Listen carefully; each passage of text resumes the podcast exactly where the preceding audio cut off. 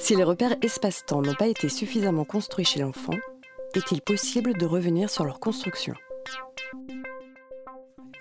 Pour revenir sur euh, la construction de ces repères espace-temps, quand ils n'ont pas été euh, construits suffisamment, est-ce qu'il euh, y a la possibilité de, revenir sur cette construction Ah ben bien sûr. Oui. Il faut travailler à construire les repères. Mais euh, moins ils ont été construits dans la petite enfance, plus c'est compliqué parce que l'adolescent, de toute façon, euh, il va pas vouloir en entendre parler. Hein. De toute façon, les adolescents ont des repères décalés. Hein. Vous élevez un enfant avec une grande régularité de repères.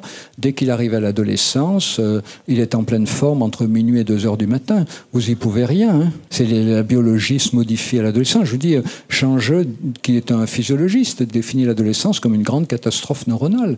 Pour en avoir une vous prenez votre sèche-cheveux et vous le trempez dans votre baignoire et évidemment, ça fait zing. Et eh ben c'est ça l'adolescence.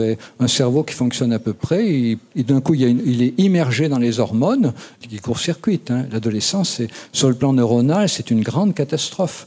Donc, il ne faut pas demander à un ado d'avoir des repères. Il faut les, faut les lui marteler tous les jours. Mais dans la préadolescence, là, il y a encore beaucoup à faire. Hein.